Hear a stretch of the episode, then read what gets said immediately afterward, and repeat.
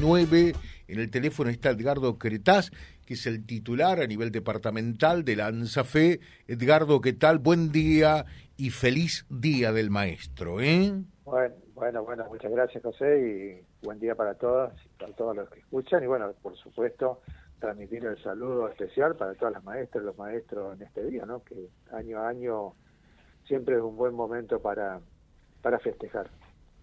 Siempre hay algo para festejar, ¿verdad? Y el trabajo docente tiene ciertas características que la verdad que hace falta tomarse el tiempo de hacer un alto a veces y, festejar, ¿no? Tanto trabajo, tanto tanta pasión que se pone en las escuelas para llevar adelante la enseñanza, bueno, la verdad que merecido festejo para las compañeras y los compañeros, ¿no? De hecho, estuvimos ya festejando nosotros acá en Reconquista el día viernes por la noche, donde hicimos la fiesta del docente, y este viernes que viene vamos a estar festejando en el norte del departamento, así que bueno, allí es donde nos encontramos para, para desligarnos un poco ¿no? de esa actividad cotidiana que, a veces insume todo el tiempo ¿no? de nuestra vida. Te pregunto, eh, Edgardo, ¿hoy es más difícil ser docente, ser maestro que 10, 15, 20, 30 años atrás? Mira, la verdad que todas las etapas tienen sus propias complejidades, digamos, ¿no?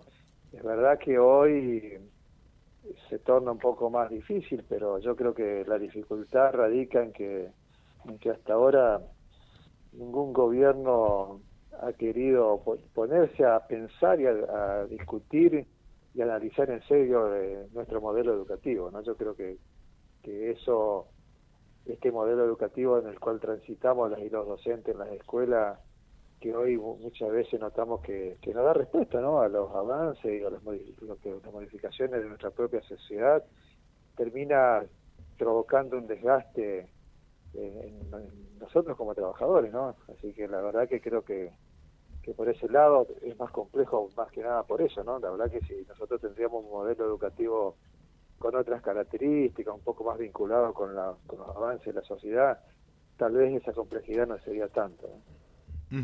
Eh, vos sabés que por allí pienso, eh, cuando éramos alumnos, eh, nuestra maestra, nuestro maestro, fundamentalmente la maestra, claro está, eran más que toda maestra, eran casi nuestra segunda mamá y la escuela nuestro segundo hogar, así nos enseñaban, así nos inculcaban. Creo que esos conceptos han ido mutando, han ido cambiando y, y ya no se piensa en lo mismo.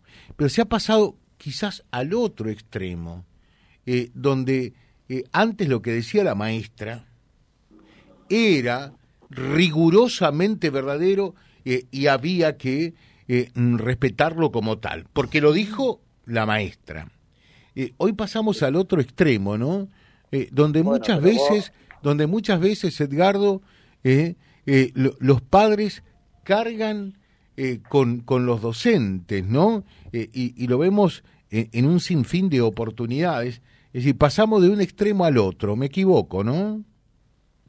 No, no te equivocas en el sentido de que la sociedad es así, digamos. Hoy en día los, los, pequeños, los jóvenes, los adolescentes eh, tienen otra forma de, socializar, de comunicarse con el mundo que no es la misma que hace 20, 30 años atrás, digamos, donde tal vez la única palabra autorizada, como vos bien decís, fuera del hogar era la de la maestra. Sí, sí, Hoy prácticamente estamos en una etapa donde influyen mucho más las redes sociales que, que las palabras incluso de los propios padres, ¿no? Entonces, ante esa situación, ante esa complejidad, me parece que hay que sentarse a analizar y ver qué puede hacer la escuela para, para volver a, ocupar el rol que, que siempre ocupó, ¿no?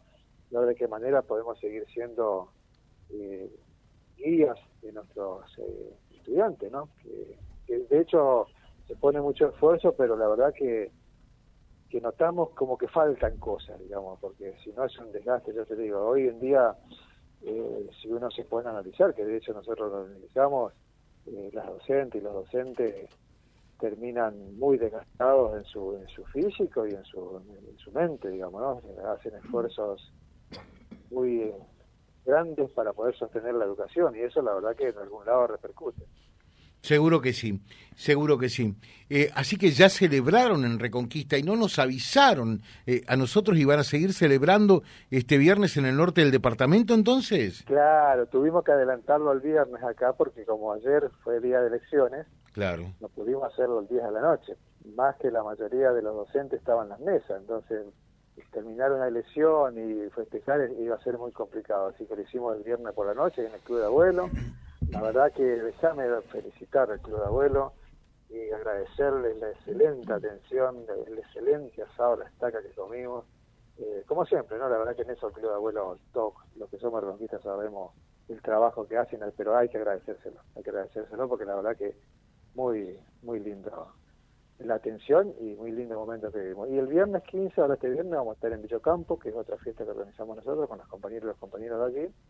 Y después en cada localidad también se hacen festejos, ¿no? Que organizan las escuelas, como la Estosca, como Guillermina, como Abrigo. La que esta semana todavía vamos a estar de festejo. Perfecto. Edgardo, en tu nombre, eh, a todos los maestros en su día, a todos los docentes, eh, un, un gran día eh, nuestro reconocimiento por la tarea que realizan. Un fuerte abrazo. ¿eh? Gracias, gracias José y bueno, un fuerte abrazo para todas las compañeras y los compañeros docentes en su día. Muchas gracias. Edgardo Cretaz, que es el secretario general de Lanza Fe, eh, charlando con nosotros en este el Día del Maestro. Vía Libre, siempre arriba y adelante. Vialibre.ar, nuestra página en la web, a solo un clic de distancia www.vialibre.ar. Vía Libre.ar. Vía Libre, siempre en positivo.